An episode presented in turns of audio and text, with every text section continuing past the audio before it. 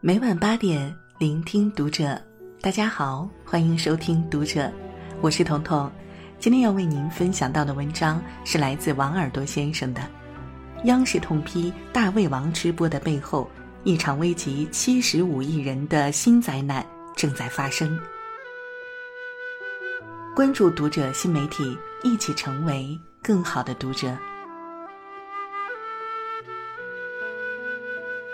近日，央视批有的所谓“大胃王”吃播浪费严重话题冲上微博热搜，镜头前暴饮暴食，镜头外呕吐不止，这既是对自己身体的伤害，也是对观众的欺骗，更是对食物的极大浪费。被央视点名批评后，抖音、快手等平台都做出了整改，重罚吃播浪费现象。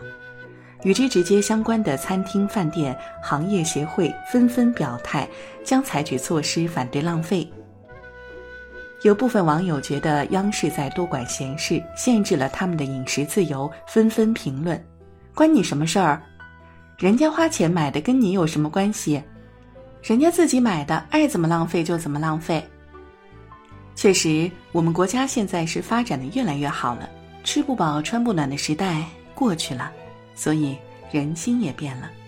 前段时间，联合国世界粮食计划署发布了一篇《二零二零年全球粮食危机报告》，报告里有几个非常令人不安的数字。由于新冠的原因，今年是六十多年以来粮食供应最严峻的一年，全世界至少有八点二亿人在夜里饿着肚子睡觉。将有六点九亿人遭遇粮食危机，比去年多了整整一亿三千万人。这些数字意味着什么呢？意味着全球七十五亿人口，每三十人中就有可能有一人因饥饿活不过二零二零年。用 WFP 经济学家阿里夫·侯赛因的话说，未来三个月内，全球每天会有三十万人饿死。这一次，联合国正式吹响了警告的哨声，一场圣经级别的大饥荒正在将世界推向危险的边缘。报告一出，我们才知道，原以为抗疫快要结束了，可它带来的水深火热才刚刚开始。小编先给大家简单解释一下，新冠为什么会滋生出粮食危机。粮食自己是一个国家的生命线。但放眼全球，能将这条生命线攥在自己手中的国家少之又少。富裕的韩国、日本粮食自给率长期不足百分之四十，贫瘠的非洲大陆整体粮食自给率只有百分之六十。世界上大多数国家都要花钱买进口粮食，以填饱人民的肚子。可新冠的蔓延。一方面让粮食大幅减产，出口国开始限制出口，粮价上涨；另一方面又让生产秩序中断，进口国财政缩水，无力支付，于是供不上，买不起，粮食缺口根本无法弥补。犹记得两个多月前，张文宏教授就在担忧，新冠次生灾害下的死亡人数会远远超过新冠本身，没想到一语成谶。很多国家已经被随之而来的粮荒压得几乎崩溃。最苦的都是老百姓，对他们来说，新冠病毒不是最可怕的死神，饥饿才是。在非洲，仅三月末，米价就上涨了超过百分之三十。肯尼亚的一位单亲母亲独自抚养八个孩子，新冠在非洲爆发之后，她连口罩都买不起，更别说粮食。八个孩子饿得哇哇大哭，不得已，他只能把石头放在锅里煮，假装还有饭可做，希望孩子们在等饭的时候能踏实的睡着。有人吃泥饼充饥，矿洞里采出来的矿石磨成粉，和水混合，用纱布简单过滤，滤出了泥浆，摊成一张一张的面饼，晒干之后就成了果腹的食物。这种泥饼吃多了会让人消化不良，肚子越来越大，甚至因此死去。可在饥饿面前，还有什么选择呢？南苏丹地区孩子们不知有多久没吃上饭，瘦得皮包骨头。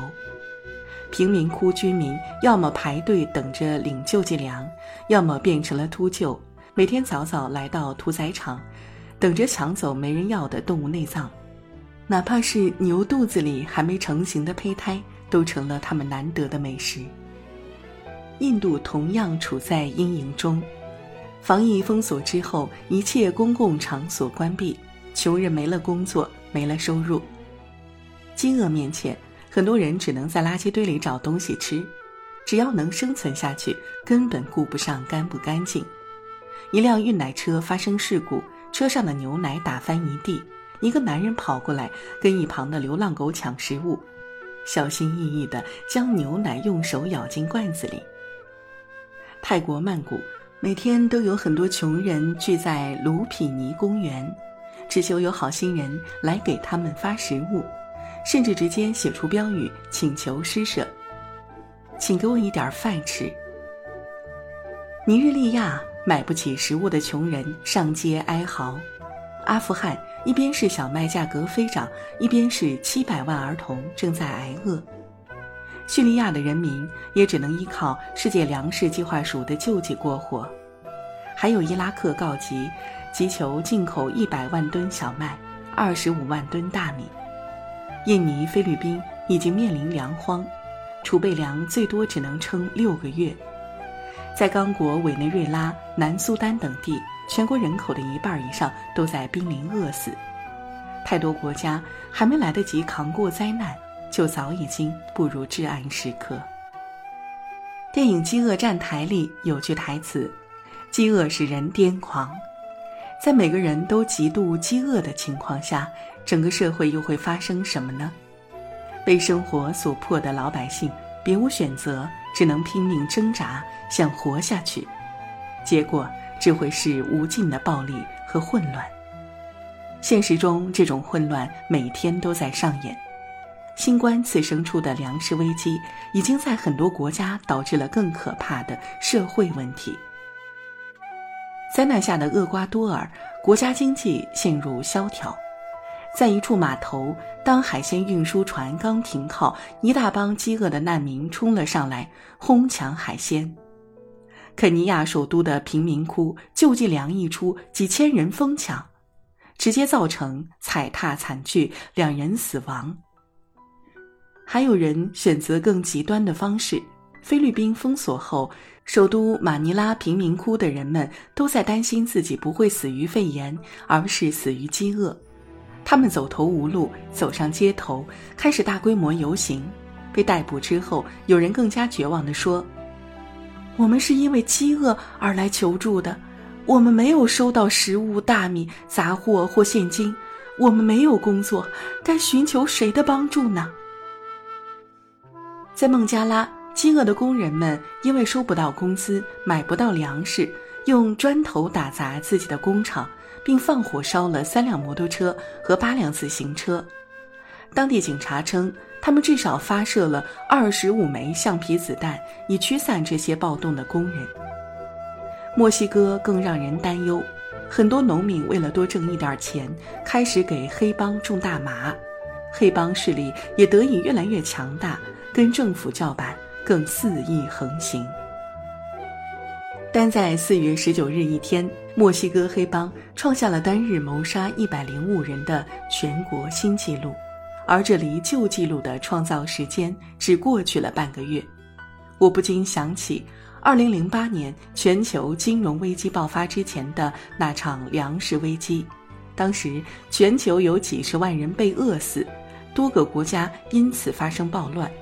非洲示威群众打警察、焚烧警车；海地人民全部涌上街头抗议。